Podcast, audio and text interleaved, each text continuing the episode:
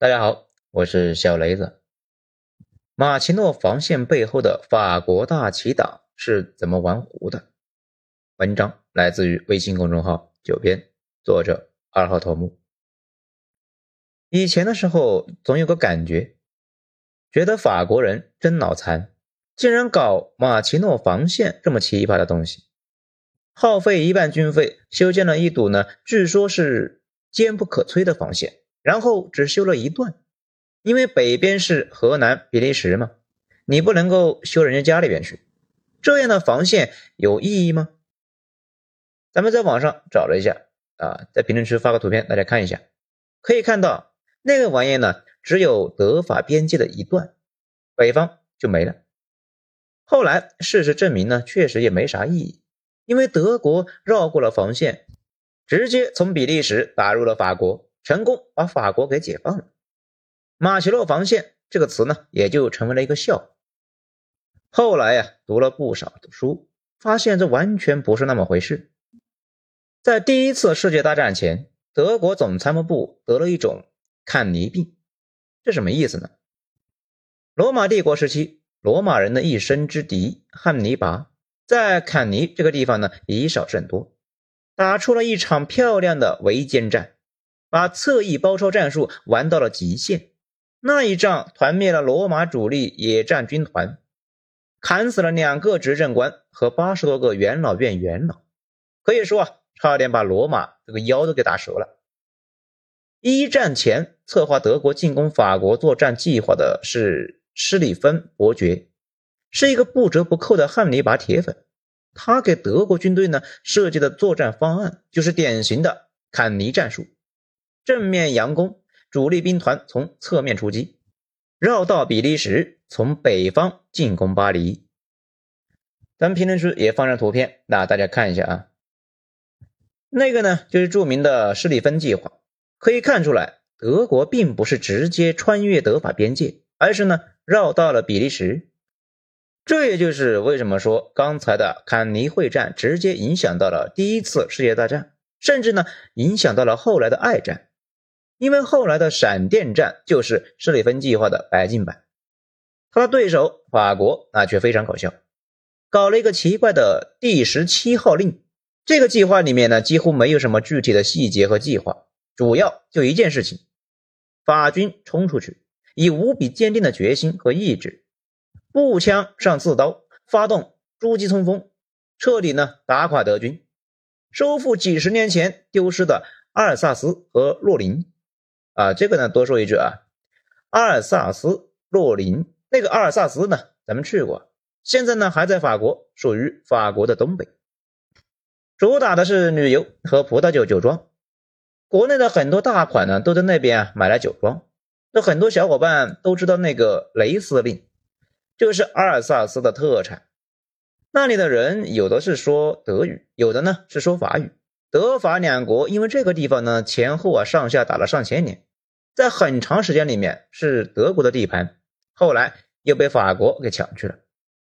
抢去之后，那里的老百姓呢观念上更认同法国，所以啊，后来普法战争结束之后呢，这个地方又被德国人抢回去。但是阿尔萨斯到洛林的代表呢，却在法国议会发誓，这两地呢世世代代属于法国。等着法国去解放，法国人也给协和广场的斯特拉斯堡雕像披上了黑纱，象征着法兰西在哭泣，将来啊一定要洗刷耻辱，拿回那两个地方。战争爆发之后，德军按照计划呢率先攻入比利时，法国从德法边境攻入德国，攻势邪教在西线呢取得了惊人的效果，只是这种效果呢跟大家想象的不一样。法国士兵的决死冲锋，在德国人的机枪底下呢，那几乎变成了屠杀。法国人的鲜血染红了盛产葡萄的阿尔萨斯地区，啊，最后呢，啥也没有攻下来。好在呀，德国进攻法国的战斗也是非常不顺利，很快便被挡在了巴黎北方，没有办法前进。是，随后战争转入了僵持，啊，变成了惨烈的堑壕战。转入了防御的法国人发挥出了之前没有被意识到的战斗力，竟然死扛到了战争最后。直到德国认输。法国人不仅是成为了战胜国，而且呢，抢回了一直梦寐以求的阿尔萨斯和洛林。第一次世界大战结束没多久，法国人就意识到，德国他迟早要再闹事啊。考虑到第一次世界大战中法国人进攻过程中的可怕遭遇，再想一想自己的防御方面的天然技能点，叠加战争中死的人太多。于是，把修建一条永不陷落的防线这个事呢，那也就安排上了日程。关于这条防线，法国人其实的目的呢比较复杂。最关键的一点，法国人费那么大的劲，并不是想跟德国人在这条防线上下决心，恰好相反，防线后面呢就是法国的工业区，法国人没有办法接受在这里呢打成烂仗，于是他们准备用一条防线。拦住德国人的前进道路，逼着德国人绕路去北方，走比利时，重演在一战中的态势。然后呢，德法双方的战场就转到了比利时。呃，比利时呢，的心里是骂了一句啊，马卖批啊。这个呢，不是后来附会的。历史学家呢，把法国参谋部的会议记录要找出来，上面呢，明确的说，马奇诺防线的目的就是为了让德国人绕行。然后英法联军去比利时边界等着德国入侵，那为什么不进比利时里边去等着呢？因为比利时是中立国，除非啊他向别的国家求助，否则谁进去谁就是侵略。于是英法就在边界上呢等着德国入侵。那德国会按照法国人的预想来执行吗？事实上，面对这条防线。德国总参谋部的决策结果啊，确实是不去硬碰，而是呢绕道比利时，沿用一战中的施里芬计划。按照这个思路，针对进攻法国的作战计划呢，那也就出炉了。一开始那个方案叫黄色方案，完全就是法国人的构想啊。德国人绕过了马奇诺防线，取道比利时，趁法国人不注意呢，从北方打击巴黎。德国人以为法国人藏在马奇诺防线之后面呢，等着他们进攻。这没想到啊，被法国人给算计了。法国人在比利时等他们。双方的第一次博弈，法国人占了上风。法国人深知一件事情：第一次世界大战最终能够以法国战胜，并且呢拿回自己失去的领土告终，并不是法国人多牛逼呀，而是因为他们的盟友是英国。现在的英国跟个哈士奇似的，退回到一百年前，英国呢就是现在的美国。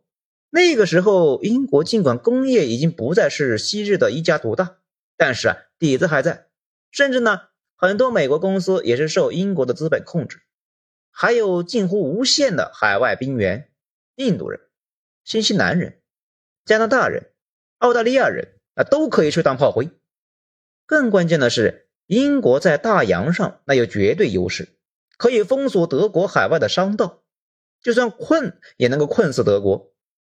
不过从后来的情况来看，英国海军的实力上呢，已经是和德国相差并不是很大。双方爆发了一场叫日德兰海战，打了个平手。这可见德国海军的实力呢已经很强了。不过德国海军呢，从那以后啊就龟缩在港口不出来了。海上就成为了英国帝国的海军的猎场。如果法国单独对德国的话，法国人尽管呢对自己的能力很有信心，但是啊依旧是有点虚啊。如果英国能够加入，那胜负几乎就没有悬念。所以一战前的法国人面对即将来临的战争，几乎无所不用其极的尝试把英国拉下水。不过最终英国人下场却是因为德国人。刚才也说了，德国人为了奇袭法国人，没有从德法边境正面硬刚法国，而是呢改从中立国比利时绕道，从比利时攻入了法国。这一下就把英国人给惹急眼了呀！那大家看地图也能够发现，比利时也挨着英国，就在英吉利海峡对面。当初威灵顿公爵就是在比利时击败了拿破仑，所以在很多英国保守派的眼里面。比利时就是英国真正的边疆，于是促成了比利时的中立。英国是担保国，如果谁打比利时，那就是打英国的脸，而且呢，直接是威胁英国本土，英国啊就会下场。两次世界大战，德国人呢都入侵了比利时，在利益和名声上呢都是羞辱了英国，所以英国两次都下场和法国站在了一起。英国下场，那就意味着英、澳、加、美的同时下场。德国呢，一个对抗当时最大的几个工业国，想打赢那是非常非常难的。后来啊，果然没打赢。到了二战前夕，法国人又开始惦记起英国，他们只要继续呢把英国拉下水，英国就会源源不断的从印度抽兵，并且呢让美国出武器。那怎么让英国出兵呢？只要德国进攻比利时，英国就会出兵。到现在呢，大家应该懂了马奇诺防线的逻辑了吧？它主要有两个作用。这第一呢，战争不要在法国境内打，修一条防线，逼着德国绕道去比利时打。这第二是要把英国拉下水，拉下水的办法呢，就是让德国去打比利时。于是，在德法边界呢，搞一条牢不可破的防线，让德国人压根不想强攻。到时候德国人又得像上次战争那样绕到比利时，英国无论从道义上还是利益上都必须下场呢，跟德国人死磕。不过后来的情况多少是有点魔幻，法国人计划到了开头，没计划到结尾。德国本来已经准备呢用那个黄色方案，从比利时进攻法国，到时候呢就直接迎头碰上等在那里的英法联军。如果按照事情呢按这个发展的话，德国的整个思路啊都在法国人的算计里边。不过中间发生了一个倒霉的事情，却意外呢帮了德国。德国的一个军官带着黄色方案的作战计划去汇报的时候，意外偏航，迫降到了比利时去了。盟军获取了德国的作战方案。盟军高层呢对这个方案并不意外，因为他们之前的军旗推演就是这么推的。甚至呢，马奇诺防线也是为这个目的而修建的。但是德国人就得改方案了，因为泄露了嘛。希特勒力排众议，批准了一个类似魏延子午谷奇谋的方案，兵分两路，一路呢继续走原来的路线，从比利时进攻法国；另一路呢兵行险招，让坦克兵团从险要的阿登山区攻入法国。呃，平时也丢个图片，大家看一下。阿登森林呢，这个地方太险要，法国总参谋部战前呢反复勘察过，认为大部队呢没法通过，所以也就没怎么设防。没想到德国装甲部队呢直接穿过去了。战争爆发之后，德国啊果然攻入比利时，英法联军赶紧呢迎上去，没想到边上森林里面突然杀出一支装甲部队。上演了一波教科书般的前行攻势。德国人折腾了半个世纪的坎尼战术，终于玩明白了。英法顿时是乱了手脚，一败涂地啊！差点被堵在敦刻尔克被堵死，也就有了至暗时刻这里面的情节。英法联军被围到了海边，英国人赶紧用民船啊把自己的队伍呢接了回去。不过，英国既然是已经永久的卷入战争。那就必须呢硬着头皮打下去。于是带了几个侄子呢和奶牛跟德国人死磕啊，比如不列颠空战中就有很多加拿大的飞行员驾驶着美国飞机上天呢跟德国狗斗。不列颠空战受勋，英国人并不多，大量加拿大和澳大利亚的飞行员。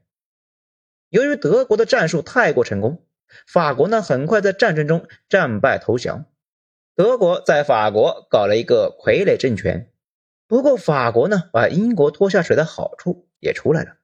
戴高乐跑去英国呢搞了一个流亡政权，叫自由法国。这个自由法国呢听着像是一个非主流，那其实也不是。